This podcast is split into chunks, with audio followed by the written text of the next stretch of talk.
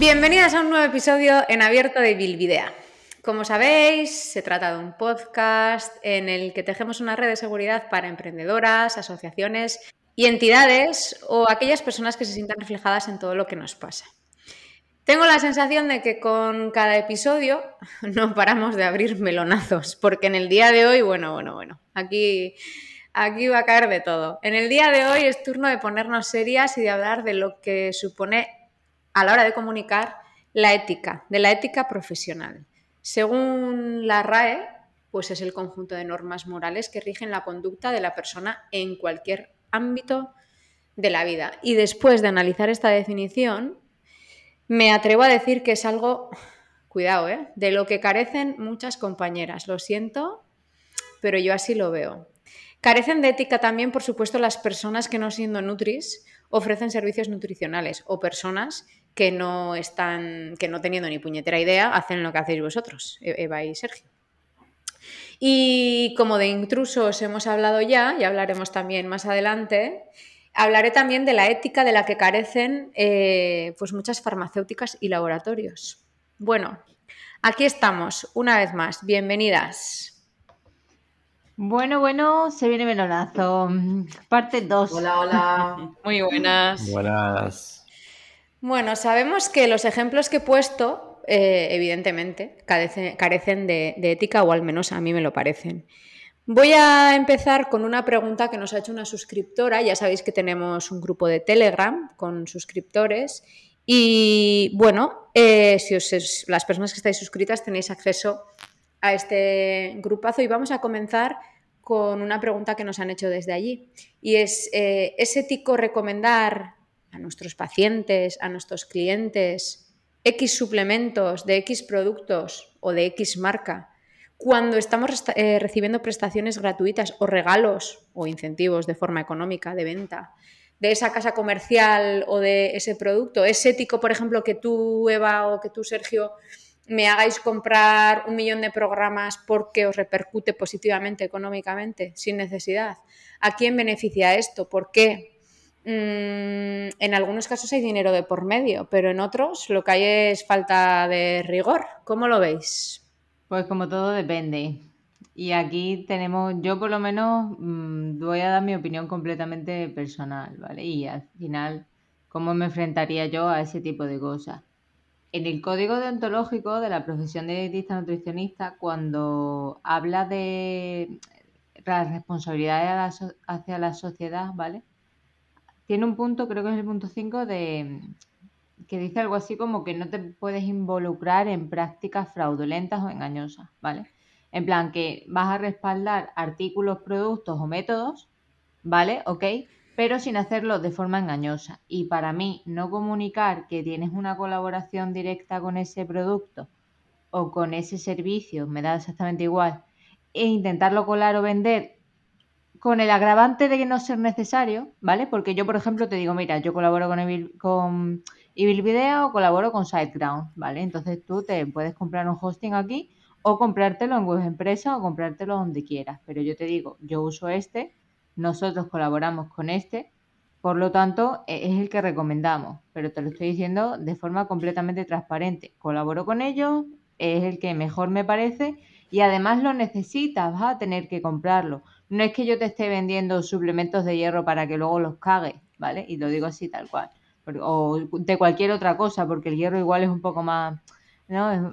igual lo podemos tocar un poco menos, pero yo qué sé, vitamina K, tómate toda la que quieras, ¿vale? Que la vamos a mear. Pues bueno, eh, pues no me parece correcto, la verdad. Entonces, bajo mi punto de vista, no. Para mí no sería ético hacer ese tipo de acciones. Y me molesta y la señalo cuando lo hacen. Y luego la gente se cabrea, pero es verdad, tío. Hay que ser transparente. Pero, ¿y si, por ejemplo, Eva, estás comunicando que estás colaborando con este producto o servicio, o sea, con este producto principalmente o suplemento, ¿consideras que en ciertos, en ciertas personas y pacientes sí que tendría un buen resultado? Ahí sí que lo verías ético. Porque ahora hablamos. su respuesta, claro. Claro. Claro. Justifique su respuesta de por qué le voy a mandar ese tipo de suplemento a un paciente o a un cliente siempre que esté dentro de un marco dietético específico y lleve un objetivo detrás. No because yes, para que se saque la pasta y que a mí me lleve, yo me lleve un 10%, por ejemplo. Porque en este caso, con la justificación de Eva y mi pregunta, yo vería ético en esta parte. Es decir, siempre y cuando tenemos compañeros, cercanos o no cercanos, que eh, promocionan o reciben dinero de ciertos suplementos, de ciertos productos, y, quiero entender que lo están recomendando a ciertas personas porque lo necesitan, no porque no lo necesitan y porque así ganan más dinero. Entonces, para mí sería ético por esa parte. Si no, no, claro. Yo creo que aparte de recomendar, una cosa es recomendar, oye, puedes tomarte esto, es opcional, o obligarte, ¿no? O digamos que es imprescindible que te tomes esto si quieres tener éxito en tu tratamiento, por ejemplo, ¿no? Entonces ya ahí es un, un doble sentido, ¿no? Si yo te recomiendo esta proteína, pero si quieres te, te, recomiendo esta o te tomas la que tú quieras, pero esta es la que a mí me paga, ¿ok? Pero es que tienes que tomarte proteína, sí o sí, te tienes que tomar de esta marca. Entonces ahí creo que hay un, un doble rasero, obviamente. Creo que, mi opinión. Y mm, cuando se hacen sentencias, porque me parece que muchas publicaciones son sentenciosas, no, nos orientan, dicen esto es así, punto. Cuando hay publicaciones engañosas que se hacen para atraer clientes, eh, no sé si me estáis entendiendo, cuando te prometo el oro y el moro y además te digo que soy mejor que mis compañeras y que de esto nadie sabe más que yo, eh, está claro que eso es para vender, eso es para, ¿no? para favorecerte de cara al público, pero ¿hasta qué punto lo veis lo veis bien, porque esto es una práctica muy habitual. A mí, ya sabéis que me parece como el culo. O sea, lo digo porque se me nota cuando hablo que es que me pongo mala.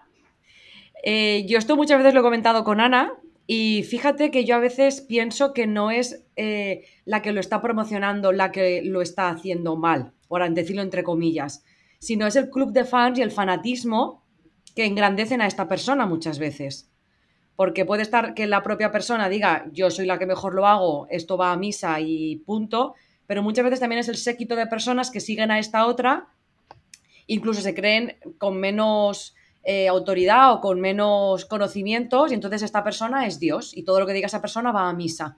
Eso es a mí lo que, por ejemplo, me, enerva en ese sentido. Ese fanatismo frente a una persona, porque esa persona parece que lo sepa todo cuando hay mucha gente que tiene el mismo conocimiento o, mejor. Yo sí que eh, quizás en lugar de enfocarme más en colegas o compañeros dietistas nutricionistas, yo lo que me fijo mucho últimamente, quizás por las publicidades que me salen o, o no sé por qué, pero el hecho de prometer el oro y el moro en cuanto a mm, vas a conseguir un montón de clientes si te apuntas a mi curso, vas a conseguir una productividad del día si te apuntas a mi curso, o vas a conseguir todo eso, eh, lo, que, lo que hemos comentado muchas veces, eh, vas, a tener la agenda toda, vas a tener la agenda llena toda la tarde, a mí eso mm, no me huele bien. Y yo creo que también hay que tener un poco en cuenta que el trabajo que se hace en, en la consulta dietética, por así decirlo, es un trabajo de educación para la salud. Eh, hay muchísimos factores y condicionantes que entran dentro del espectro de, de, los hábitos de la persona, de su contexto, de lo que metas o no. Quiero decir que no es una parenteral que te voy a poner, ¿vale? Porque mira, te chuto una parenteral te cubro necesidades tal y chicos, genial, pero es que la gente come en un contexto, ¿vale? Y tiene una vida, entonces eh, que me digas que me prometes todo eso, pues me parece bastante ridículo, ¿vale? Y luego también apelaría al principio este de humildad que tenemos que tener un poquito, ¿no? Y que tenemos que desarrollar o tender a desarrollar. Yo entiendo perfectamente que una persona eh, comunique desde, ese punto de vista, ¿vale? Porque de hecho muchísimas empresas se centran en comunicar solo desde la empresa, no desde lo que solucionan para las personas o desde el beneficio que le aportan a la gente, que es lo que mejor resultado luego retorno trae, porque al final es el cliente, ¿no? Es el cliente que quiere el alcalde de los servicios del cliente, ¿no? Es el cliente el que tiene que comunicar los, los beneficios que ha tenido con, con esa persona lo que decía Laura del club de fans, al final esto, luego hablaremos de ello, pero es una tendencia a desprofesionalizar al profesional de la salud, bajo mi punto de vista todo, ya lo digo, y a tratarlo como un influencer o como un, eh, una imagen pública, ¿vale? Cuando yo creo que esto va a suponer un problema a largo plazo, más que nada porque se nos quita autoridad y luego aparecemos en prensa como la persona eh, influencer de 7K o de 20.000K o de 100K, ¿vale? No como una autoridad sanitaria, que es lo que diría yo que somos, ¿no? Bueno, un profesional directamente. Entonces, bueno, pues cada uno comunica su empresa como quiere. Al final es una perspectiva más de mercantilista, por así decirlo, tipo Pepsi contra Coca-Cola, para que nos pongamos un ejemplo así claro, o McDonald's contra Burger King, que se hacen anuncios a muerte de guerrilla total. Y, no tanto un equipo, una profesión, una, unos profesionales que se ayudan entre ellos y se crean sinergias, ¿no? A mí es lo que me transmite y yo imagino que luego eh, la gente interpreta, ah, es que en nutrición nos pones de acuerdo, como decían hace unos años, ¿no? Bueno, pues porque pues, pasan estas cosas, que, que nos tenemos que comer también de ello. Pues sí, este es un tema bastante potente, eh, ya lo hemos dicho al principio, y allí va, aquí va otra pregunta tela. ¿Es ético coger todo lo que te viene? ¿Es ético no derivar cuando algo te queda grande? ¿O es supervivencia? Chan, chan, chan. Chan, chan, chan. Depende, ¿no? Aquí el depende está muy explotado. Yo, yo, para mí depende es mi, mi, mi, palabra favorita, siempre lo digo, depende es la palabra favorita en nutrición. Eh, para mí, desde luego, depende de lo que puedas controlar de ese tema a la hora de atender al final ¿no? a la persona que te va a venir. Mm, yo no sé qué, te qué decirte. ¿eh? A mí me pasa y a mí me ha pasado cuando era más joven. Yo he cogido proyectos que igual hoy no cogería. He cogido eh, redacción de artículos, por ejemplo, muy de guerrilla, muy de, de venta, por así decirlo, ¿vale? De tratar un producto o incluso un servicio como algo, lo que hablábamos antes, súper guay, estupendo, tal. Pero notaba que era un poco cómo me abría camino, ¿vale? Hoy no los cogería y no los haría. Tengo posts por ahí que están, son míos, de mi puño y letra, por así decirlo, aunque los escriba en Word, pero están a nombre de otras profesionales y están posicionados los primeros. Entonces, bueno, con respecto a mi trabajo, a veces me planteo si eso fue adecuado o no. Y si, por ejemplo, eh, la autoría de ese contenido tendría que reclamarle algún día o no. Obviamente en su momento no me planteé eh, por qué me pagaban, no me planteé si esos derechos de autor eran luego míos o no. Supongo que en consulta pasa algo similar. A los inicios yo creo que las personas cogen prácticamente de todo, aunque yo creo que no se pilla mucho la gente las manos con el tema de patologías, ¿vale? Pero al final, al final te voy a decir una cosa. Hablamos mucho de no tratar a un paciente que tiene una patología concreta, pero ¿y si se la lías o y si durante el proceso de la consulta con todas tus ganas de hacerle prevención y educación y tal, pues salta alguna movida que hace en ese momento. Y luego te atribuye a ti la culpa o algo, ¿sabes? Claro, bueno, eso ya es un poco el cómo es cada uno, ¿no? ¿Nos parece? Porque está claro, ah, yo estoy segura de que a las personas que tratamos patologías, por lo menos, nos ha venido siempre, nos ha venido más de una persona a la que yo, mm, más de una vez he pensado, pero ¿qué hemos hecho contigo? Pobrecita pobrecito. O sea, culpa nuestra. Pero bueno, no sé, eh, por, eso, por eso quiero saber si es un tema de, ética profesional o de que eres una persona muy atrevida o de, qué. Pero bueno, ya, ya, Eva ya me ha contestado. A ver, yo no sé si no sé si sería ética, no sé si la palabra sería esa. Yo poniendo mi caso particular o mi caso personal, eh, yo es que pienso en el, en el beneficio de la persona y siento que el beneficio de la persona es que derivarlo le va a venir mejor. Incluso me han llegado a decir, no lo puedes tratar tú y es como, es que precisamente lo puedo tratar no tratándolo, porque creo que te va a venir mejor. Entonces, sí que es cierto que como estaba comentando Eva, que cuando salimos o cuando al final también queremos probar por, por ver lo que nos gusta, lo que no nos gusta, y quizás si empezamos a probar por, por lo menos a lo mejor aquello que no tenga, que no sea muy complicado, que, hagamos lo que hagamos, no le va a sentar mal, por así decirlo, ¿vale? Entre comillas. Eso es, con la seguridad de que no le vamos a hacer mal. No sé si te voy a favorecer, pero desde luego mal no te voy a hacer. Claro, claro, pero no sé si entra dentro de la ética. El, o sea, si ser no ético, el no derivar. ¿Sabes? No sé si entraría ahí. a la hora de divulgar, que es lo que lo que queríamos hablar también, sabemos que hay personas que prácticamente fusilan los artículos de blogs de otras compañeras, de otras compañeras para publicar sobre ese tema. Y bueno, yo lo he visto de cerca, vamos, con gente conocida. Legal es legal. Al fin y al cabo esa información está en internet y tú la puedes coger donde te dé la gana y tunearla y ponerle tu logo mm, si cambias las palabras. Si en vez de decir mm, hola, estoy aquí, dices estoy aquí, hola, ya está, es mm. Pero, ¿cómo lo veis eh, vosotras? Y sobre todo, como profesionales de la salud que somos, ¿es ético divulgar basándonos en fuentes de información de mierder? Abrimos debate. Vale, eh, a ver.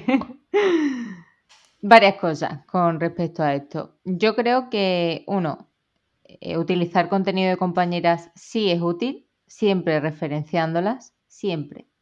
Aunque cojas el mismo post y le escribas, oye, mira, eh, voy a coger tu imagen y voy a subirla también para mi comunidad y te voy a referenciar y te voy a nombrar. Eh, porque, por ejemplo, yo esto lo intento asimilarlo cuando hacemos este tipo de producciones de contenido, intento asemejarlo a, lo que sería una publicación científica, ¿vale? Al final tú cuando haces un artículo, haces las referencias, la bibliografía está ahí. Eh, de qué estudio, en qué estudio estás basado, ¿no? Pues intenta tirar también un poco por ese camino cuando escribas un post o redactes algo más de divulgación general o divulgación científica para una comunidad, ¿vale? Yo sí que utilizaría siempre avisando y siempre referenciando, ¿vale? Otra cosa es utilizar simplemente el contenido, remaquetarlo y ponértelo en tu post con tu branding y tus diseños sin mencionar, porque al final digamos que la, idea primaria de, de ese contenido es de otra persona. Y al final no solamente tienes que ver que un texto sea igual o no, o una imagen sea parecida o no, sino de dónde parte eh, la idea de la comunicación, ¿vale? O, la idea argumentaria de la que estás, con la que estás trabajando. Yo creo que, que podríamos verlo desde esa perspectiva. Y luego tirar a medios con bibliografía de mierda, pues me puede dar un símil de luego cómo es tu tipo de, abordaje dietético o de, abordaje en consulta, ¿no? O en cualquier rama profesional. Si yo ahora te cojo y te pongo un post de, no sé, referenciándote que lo mejor es poner una cuenta atrás para que la gente entre y compre cuanto antes en tu web y tal, pues probablemente si un profesional del marketing lo lee, sabe de qué pie cogeo y sería que cogeo del, del marketing más americano, más intrusivo y, más directo que se puede hacer. Entonces, bueno, vuelve a depender, pero yo creo que aquí las que estamos tenemos una línea ética bastante similar en este sentido, ¿no?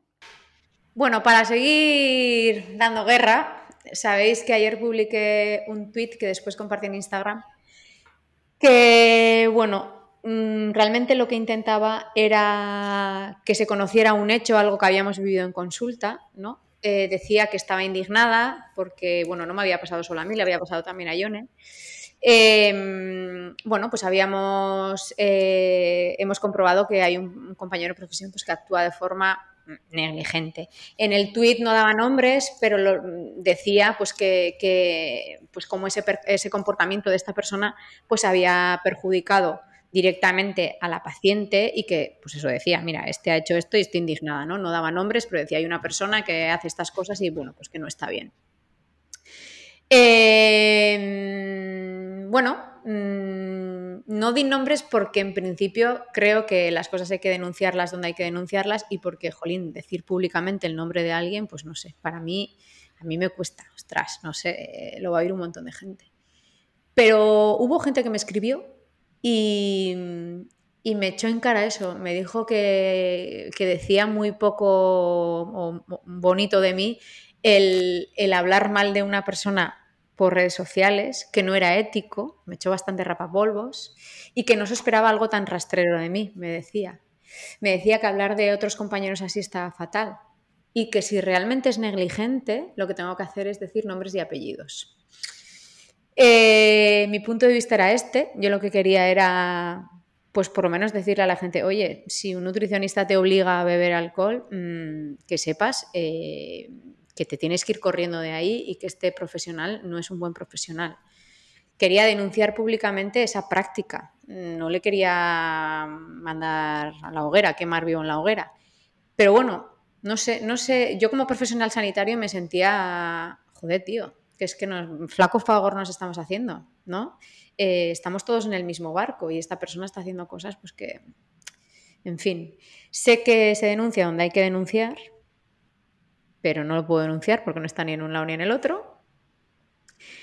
¿Y vosotros qué opináis de todo esto? Me refiero a cómo lo veis, lo veis como lo vio pues esta seguidora que me decía que había quedado garrafalmente y que está muy feo, que es poco ético.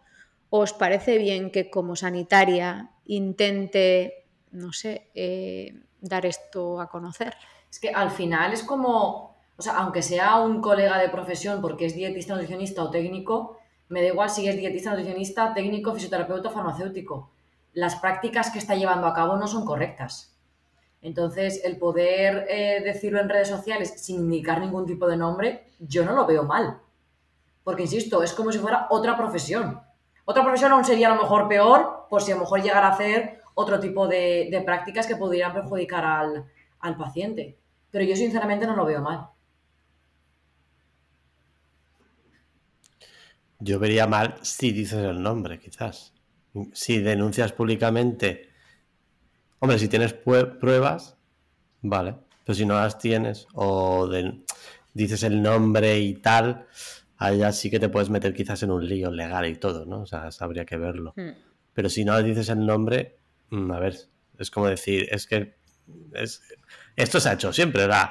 Es que a mi madre le han dado una dieta en el centro de salud que pone galletas.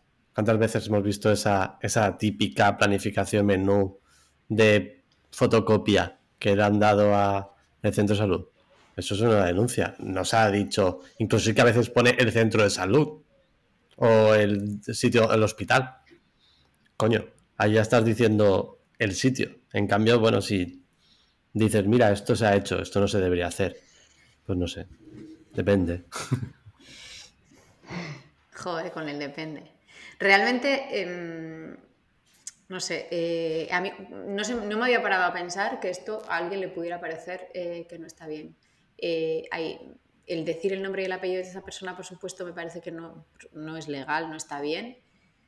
Pero es que estamos hablando, claro, tampoco quiero extenderme demasiado, ni quiero compartir el caso, pero estamos hablando de algo muy serio y que es una negligencia no se me hubiera ocurrido todo esto. Y de hecho, la persona, em, la seguidora que, me escribió, le dije, pues puede que tengas razón y yo no he sabido mm, transmitir lo que quería con el mensaje. Pero a mí me deja un poco descolocada y, sí que creo que la fina línea entre lo que es ético, lo que hay que divulgar y no, pues eso, que es muy fina. Aquí, bueno, más opiniones. Alguien te escribió diciendo, ojo, lo voy a tener en cuenta, o tía, qué putada, o mira, a mí también me ha pasado, yo lo he visto. Sí, ¿no? Esto ha pasado, hashtag. Vale, lo primero, pues no te quedes solamente con esa persona que te ha dicho que hay tu ética, ay, pobrecita, que se ha visto ella, se ha puesto en el, eh, ha empatizado en exceso con ese profesional y se ha visto un poquito triste en su consulta. Yo lo entiendo. Pero... no era una Nutri, ¿eh? La persona una que pava. Había dicho. X, sí, una señora. Pero bueno, buen rollo, ¿eh? Lo que pasa es que me chocó. Sí, yo creo que aquí para que tú también no, te comas tanto el tarro, quizás eh, en una cascada de acciones hubiese, hubiese sido más positivo. En plan, primero, pillar el contacto de este usuario y decirle, oye, usuario, eh, creo que la estás liando por aquí, creo que la estás liando por allá, no sé si eres Nutri, no sé si eres técnico, pero que sepas que el código deontológico dice que cuando no tienes ni puta idea tienes que derivar y que lo tienes que reconocer y que además le tienes que dar servicio, el mejor servicio basado en la evidencia disponible a ese paciente. Entonces, por ahí, eh, quizás eso, en un primer paso, te hubiese acercado quizás un poco más a esa persona. Pero yo no veo mal criticarlo, decirlo en redes sociales. Y te entiendo perfectamente porque yo soy igual. Yo no me puedo callar esas cosas. De hecho, he tenido una de ellas hace relativamente minutos. Y yo tengo que decirlo y tengo que denunciarlo porque no me siento cómoda en mi postura, en mi perfil. Como decís, si tuvieseis el nombre, eh, pues no estaría bien divulgarlo, decirlo, porque está atentando directamente contra esa persona, por así decirlo, contra la integridad moral o, contra su imagen pública, creo que es, no sé exactamente qué es lo que, ¿no? Al final te estás criticando, no pasa nada. Y yo creo que a la señora esa, pues un poquito de pipas y que se entretenga con otra cosa, ¿sabes? Porque no sé qué quiere que te diga. Me va a venir tú a mí lo que yo tengo que a decir, lo que yo tengo que decir en redes sociales como profesional o no. Pues mira, hay una cosa que es la ética de las personas, la moral o cómo se comunican. Y a nosotras también se nos ve un poquito mal o se nos quiere intentar tachar de vez en cuando por el tono que utilizamos. Y lo siento mucho, pero hay marcas y marcas. Y yo no he venido aquí con una cara de color pastel a deciros que qué bonita la vida y que te querís y que, mm, no sé, que si quieres puedes. ¿sabes? No, mira, he venido a decirte las cosas conforme las pienso. ¿Que puede que no estés en consonancia conmigo? Chapo, vete con otro profesional. Si es que no pasa nada. Afortunadamente somos más y cada día divulgan más personas en redes sociales en torno a esto yo he considerado bajo mi paraguas clínico, ético, profesional y de construir la sociedad profesional en torno al dietista nutricionista que quiero, que es necesario que esto se sepa y que esto lo sepa la población, que al menos a mí me sigue. ¿Por qué? Pues porque yo tengo ese rollito con mi gente en redes sociales, porque saben lo que opino de estas mierdas y voy a comunicarlo. Como si me viene mañana y me alguien de un periódico y me dice, es que queremos sacarlo en prensa. Pues de puta madre, porque así haremos una alusión al intrusismo que hay en nuestra profesión. Lo digas de una forma o lo digas de otra. El tono, el tono, es que el tono no tiene que condicionar el mensaje. Lo que pasa que, como ya comentamos en un día, en su día, la expectativa visual, el tono de comunicación y luego la gente en el, con el contenido no se fija. Pero bueno, yo es que me, me enervo porque a mí también me han dicho muchas veces, es que tu tono de comunicación, sí, sí, sí, es que yo no he venido aquí a hacer amigos. Yo he venido a decir lo que pienso. Si hubiese venido de enemigo, pues mira, de puta madre. Para ti no depende, ¿eh?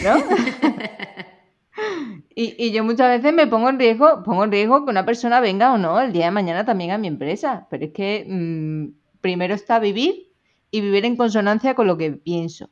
En el momento de que eso no me pueda dar de comer, me, empezaré a plantear qué es lo que quiero o cómo tengo que cambiarlo. Pero a día de hoy creo que soy dueña de decir lo que me parece. Bueno, yo valoro mucho la transparencia y la naturalidad, la verdad. No necesito que me maquillen las cosas, de hecho prefiero que no me las maquillen, con lo cual. Em, bueno, este caso queda claro, pero ¿y qué pasa cuando viene alguien, me, me atenta contra, contra mi persona y y, fruto de esa frustración de que un paciente te ha maltratado, porque, spoiler, hay pacientes que nos maltratan en consulta, eh, salgo en redes y digo, porque no hay derecho, porque esta persona me ha hecho esto, porque esta persona me ha hecho lo otro. También alguna compañera me ha dicho que eso no está bien. me lo ha dicho desde el cariño, ¿eh? porque ha sido gente a la que quiero un montón y me ha escrito y me ha dicho, tía, borra eso, no digas nada, porque no es ético y porque esa persona lo puede estar viendo, que por cierto, no, eh, luego pensaba yo, a mí me importa, si me encantaría que lo viera y que viera cómo me ha hecho sentir.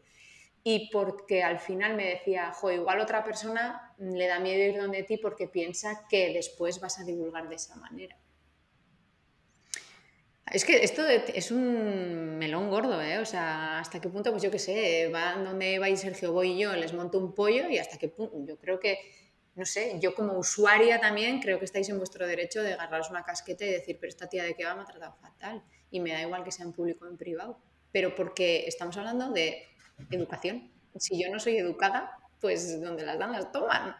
Pero bueno, ¿cómo veis vosotros esto desde el punto de vista de la comunicación, la ética, etcétera? Eh, me parece que em, viéndolo desde al revés, es decir, el paciente o el cliente también puede escribir y opinar sobre ti mal y él puede hacerlo y directamente lo va a decir en tu Google, eh, ¿cómo se dice? En, la, en la reseña, Del, Google, My Business y directamente te lo va a decir a ti.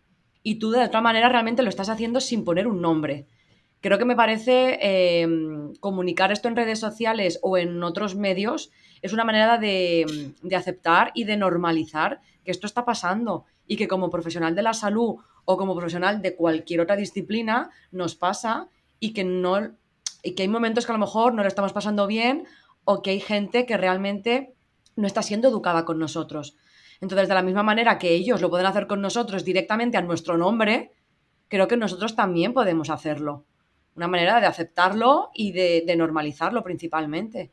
Que otros compañeros vean que eso no está bien. Yo, por ejemplo, como Laura no lo haría, ¿vale? Pero porque nunca lo he hecho y porque no me sale. Pero yo no veo mal que otros compañeros lo hagan.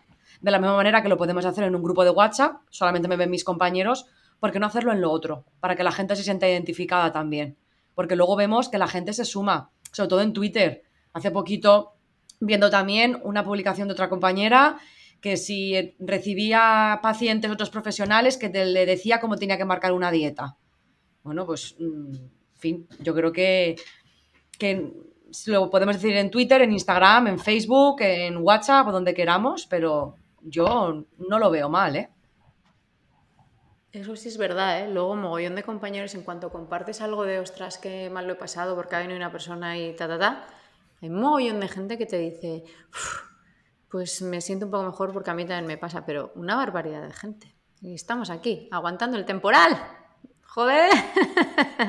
Por eso que no, no, solamente ver, eh, haciendo alusión a lo que ha dicho Eva, no solamente coger a esa persona que te ha dicho, oye Eli, no lo hagas, sino que incluso a lo mejor son más personas las que te han dicho, oye Eli, gracias. ¿Sabes? Gracias por haberlo publicado. Que muchas veces Ana y yo somos las primeras de que a veces nos vamos a la parte negativa más que positiva, de que uno me ha dicho que no le gusta y los otros 20 que te han dicho que sí. Pero bueno, te permite hacer un debate ya con uno. Fíjate que con una persona ya te lo cuestionas. Ojo, ¿eh? Lo que una persona puede hacer sobre cada uno de nosotros. Y yo la primera, ¿eh? Muchas veces. Y cuando Eva nos cuenta cosas por aquí y va Sergio y pone un pi. Claro, yo, Esa es la yo, Mira lo que, cara me mira. Yo es que tengo, tengo miedo de Eva. tengo miedo de a veces que, que se salte, que se le vaya la lengua y diga cosas. Entonces yo personalmente no lo haría. Yo personalmente. Yo soy más discreto en ese sentido. y lo dejaría en el, en el ámbito más privado. Pues de WhatsApp con, compañeros o tal. O un podcast premium, como puede ser este, que por 5 euros al mes te suscribes y entonces sí, ahí pues escuchar gente muy concreta, pues no pasaría nada. Pero yo no soy de airear trapos sucios. si lo he hecho alguna vez, ha sido sin darme cuenta. Pensando que está ahí quizás Quizás en algún podcast, pero bueno, un podcast ahora mismo tampoco te escucha mucha gente más. Nosotros, nuestros podcasts no nos escuchan ni el tato, así que tampoco me preocupa mucho. O sea que, de verdad, joder, nuestro podcast lo escuchan 20 personas. Pero, joder, es que no es lo mismo, ¿eh? Estamos hablando, tú has dicho de críticas, o cómo, cómo, has dicho exactamente? Pues, ¿Cómo? Cuando estáis hablando de alguien, pero no estamos, eh, yo no me refería, digo, una cosa es compartir la indignación y otra cosa ya es contar casos concretos. No, no, no, ni, contar casos concretos. A ver, sí que puedes decir un poco cómo te sientes, pero sin decir nombres y sin... Yo que tengo, a mí, personalmente, podríamos decir muchas cosas, pero ¿qué pasa? Si decimos cosas, se puede saber quién es simplemente con el contexto. Porque, claro, estamos todos en el mundillo, trabajamos con profesionales que sois vosotras, que nos escucháis. Entonces, claro, no podemos decir, no, pues me pasó con una clienta que tiene un que son de Valencia y, tienen su apellido de como un apellido de, una ciudad del norte, una ciudad del País Vasco. a veces, a veces lo he pensado, digo, ¿no estarán hablando de nosotras? No, que yo sepa, no. Pues yo soy una pringada, yo nunca pienso eso, pero bueno. Entonces, a mí. Yo aquí pondría. No, no, que a veces digo, igual tenía que haberme callado. Yo aquí pondría un símil volviendo a lo que a lo de hablar de un compañero, hablar de un paciente y tal, ¿vale? Me voy a ir a un extremo. Al igual que el otro día me fui al extremo de las racializadas y antes al de los robos. Imagínate que tu marido te maltrata, ¿vale? Ponte ahí. ¿Qué pasa? ¿No lo vas a visibilizar?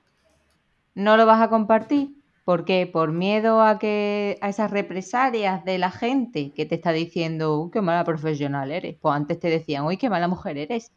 Que estás criticando a tu marido detrás ahí con la vieja del visillo diciendo que hoy que me pega, pues algo harías, te lo merecerías, ¿no? O sea, yo creo que esta mentalidad va a acabar. O sea, tarde o temprano el, se están viendo tendencias de consumo en las nuevas generaciones de esa transparencia, ese decir lo que piensas del profesional o de la marca que creas conveniente en el momento que te surge, que yo creo que este tema de, mm, dar el caso o exponer el caso de un paciente que ha sucedido en la consulta y que a ti te ha hecho sentir mal, y más dentro de un entorno que casi al 50-70% de las personas que te siguen son profesionales de la salud, que a mí no me parece mal.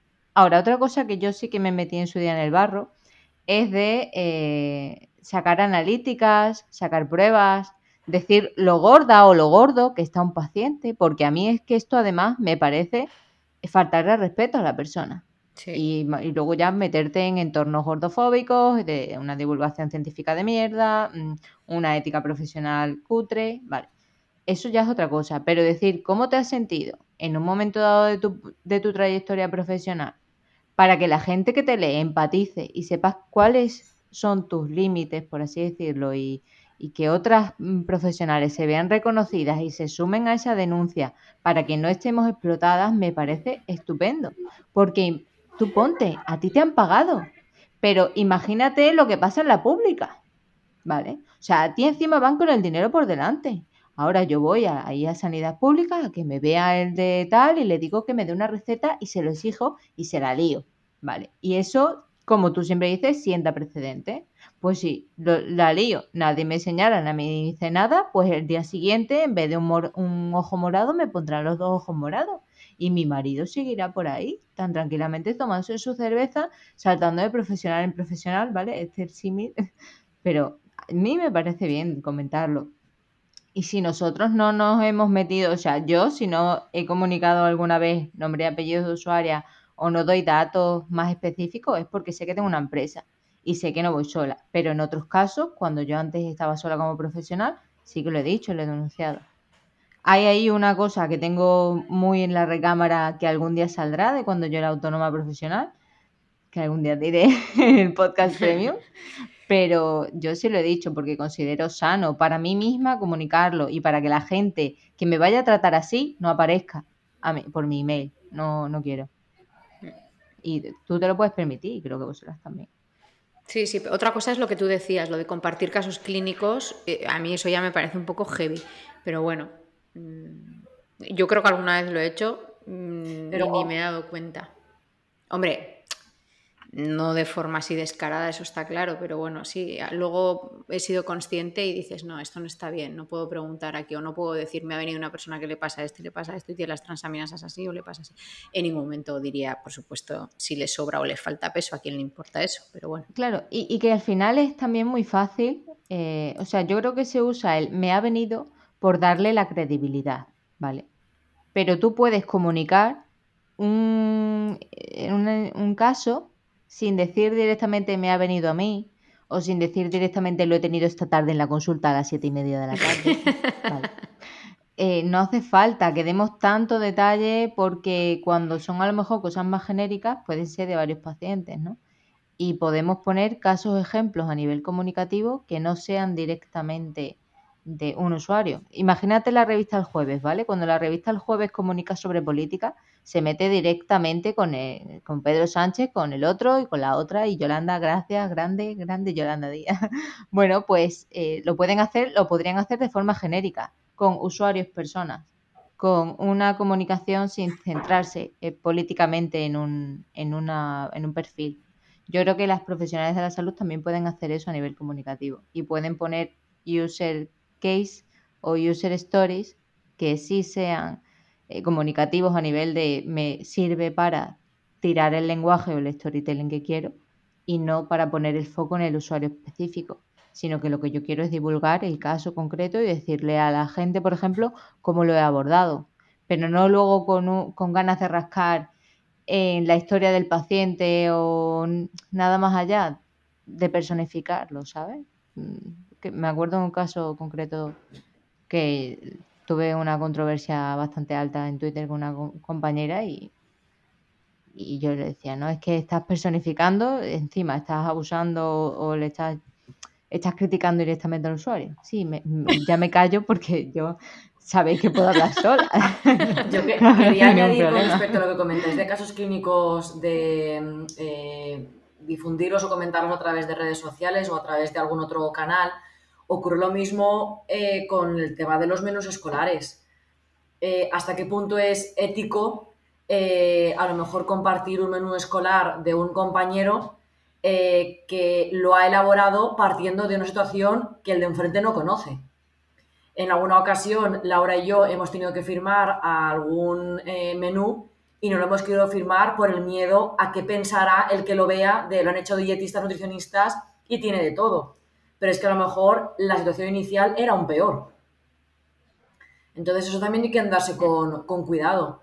Eh, de, no se sabe del punto, no se sabe el punto de partida y lo que queremos sí será mejor pero a lo mejor no es tan idílico como aparecen las guías de comederos escolares o como les gustaría cualquier dietista nutricionista. Eso también hay que tener, hay que tener cuidado. Sí, yo simplemente comentar que en base a lo que decía Eva de los casos, ¿no? De comunicar un caso clínico en van como lo he hecho, es como los casos de éxito que hace Boluda, John Boluda. Habla, los miércoles habla de sus casos de éxito, no pone nombres, pero dice qué ha pasado y cómo hizo él, pues para mejorar eh, la visibilidad o lo que sea, pues sí que es verdad que puedes utilizar un caso pidiendo permiso, porque en este caso yo creo que es súper importante. Si quieres decir, pues mira, me viene un paciente con esta enfermedad y con esto, lo tratamos de esta manera y ha mejorado en esto. Primero pide permiso al paciente. Oye, mira, voy a abordar tu caso en una especie de caso de éxito. No voy a decir tu nombre, no, no, va a haber nada que, se le, que haga que puedan pensar que eres tú, pero a ver qué te parece. Si te dice que sí, adelante le, lo haces en plan caso de éxito, tal, para decir, pues mira, yo trabajé así, eso lo veo, lo veo, o preguntar a otra compañera, ¿no? Oye, ¿cómo haría, no? Con este paciente, pero ya poner, faltar al respeto con, tiene las transaminasas por las nubes o tiene el colesterol a 5000, pues ya eso es otro punto.